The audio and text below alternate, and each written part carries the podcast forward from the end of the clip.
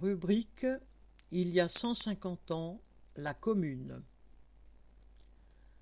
La forme enfin trouvée de l'émancipation du travail, entre guillemets. Le 18 mars 1871, pour la première fois dans l'histoire, s'instaurait à Paris un pouvoir politique de la classe ouvrière. L'État mis en place par les travailleurs défendait les ouvriers, les petits boutiquiers, les petits artisans contre les patrons et les gros possédants. Marx, qui suivait pas à pas les événements, dit de la commune qu'elle était citation, la forme enfin trouvée sous laquelle il était possible de réaliser l'émancipation du travail. Fin de citation. Les mois précédant le 18 mars avaient été des mois d'agitation révolutionnaire. Le gouvernement bourgeois s'en était inquiété chaque jour davantage, d'autant que les ouvriers étaient armés et regroupés au sein d'une garde nationale. Celle-ci, organisée en bataillons sur la base des quartiers parisiens, avait été ouverte à tous les citoyens sans distinction sociale depuis le mois d'août 1870 et était de ce fait majoritairement composé d'ouvriers, d'employés, de petits artisans. Constitués en fédération de la garde nationale, ces bataillons élisaient leur propre chef. Son comité central élu le 15 mars 1871, composé de 38 membres dont 21 ouvriers, résumait ainsi son programme. Nous sommes la barrière inexorable élevée contre toute tentative de renversement de la République. Nous ne voulons plus d'aliénation, plus de monarchie, plus de ces exploiteurs ni oppresseurs de toutes sortes. Fin de citation. La bourgeoisie ne pouvait tolérer l'existence de cette volonté armée de la population ouvrière. Mais lorsque Thiers, un vieux politicien monarchiste, chef du pouvoir exécutif, voulut désarmer les travailleurs le 18 mars, sa tentative échoua et il s'enfuit à Versailles, siège de l'Assemblée depuis un mois. Le même jour, le comité central de la garde nationale prit le pouvoir qui lui tombait dans les mains et le garda jusqu'aux élections du 26 mars, après lesquelles il le remit à la commune élue. Le premier décret de la commune fut la suppression de l'armée permanente et son remplacement par le peuple en armes. Les travailleurs parisiens décidèrent que tous les fonctionnaires, y compris les policiers et les juges, seraient désormais élus, responsables devant la population et révocables. Ils démolissaient ainsi naturellement tout le vieil édifice étatique.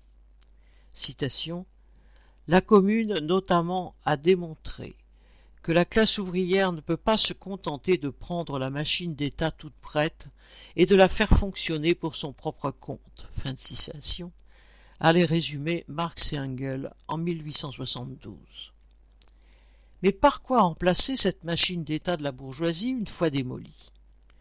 Dans le manifeste du Parti communiste, programme rédigé par Marx et Engels en 1848, la réponse n'avait pu être que très générale, Marx disant qu'elle devait être remplacée par citation l'organisation du prolétariat en classe dominante. La commune montrait ce que cela pouvait signifier concrètement. Parmi les 83 membres de la commune, on comptait 33 ouvriers et 14 employés.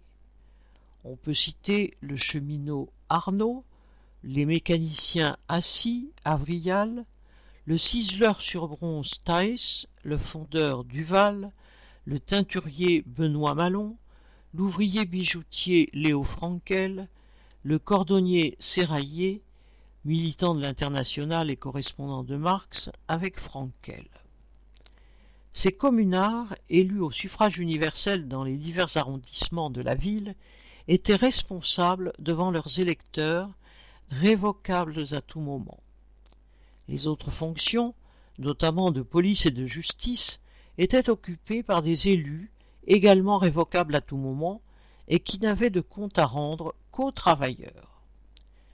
Du haut en bas de l'échelle, les élus furent rémunérés par un salaire bien loin de ce que s'accordaient les dignitaires de l'État bourgeois. Les pots de vin traditionnels et les indemnités de ceux-ci avaient disparu. Le comité central écarta ainsi fermement une proposition d'augmentation de la solde des gardes nationaux. Quand on est sans contrôle et sans frein, déclara Édouard Moreau, un garde national dont le point de vue l'emporta aisément, il est immoral de s'allouer un traitement quelconque. Nous avons jusqu'ici vécu avec nos trente sous.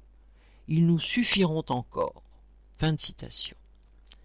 La commune était ce gouvernement à bon marché, entre guillemets, dont allait parler Marx. La commune n'eut que peu de temps, mais les mesures qu'elle prit montrent dans quel sens les travailleurs entendaient diriger la société.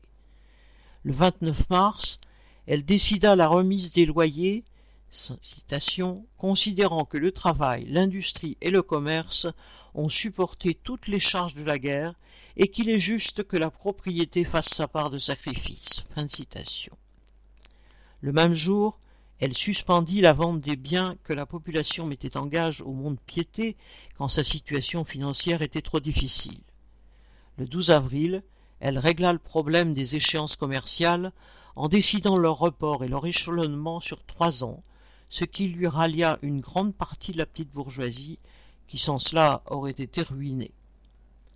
Le 2 avril fut décrétée la séparation de l'Église et de l'État, la suppression du budget des cultes et la transformation de tous les biens ecclésiastiques en propriété nationale. L'instruction fut proclamée obligatoire, gratuite et laïque. La commune ouvrit à tous des bibliothèques, des musées, des théâtres. Ce nouveau pouvoir n'était pas composé de ces spécialistes dont la bourgeoisie dispose, mais il avait bien plus, grâce à la participation du plus grand nombre aux décisions. Le Cisler Thaes, élu à la commune, réorganisa en quarante-huit heures les services de la poste à l'intérieur de la ville, grâce au dévouement des employés restés à Paris, malgré le sabotage organisé par les fonctionnaires qui avaient fui à Versailles. C'est à la commission du travail et de l'échange qu'apparut le plus clairement le caractère de classe du nouveau pouvoir. L'ouvrier bijoutier Léo Frankel disait Je n'ai accepté d'autre mandat que celui de défendre le prolétariat, et quand une mesure est juste, je l'accepte, et je, l'exécute sans m'occuper de consulter les patrons. Fin de citation.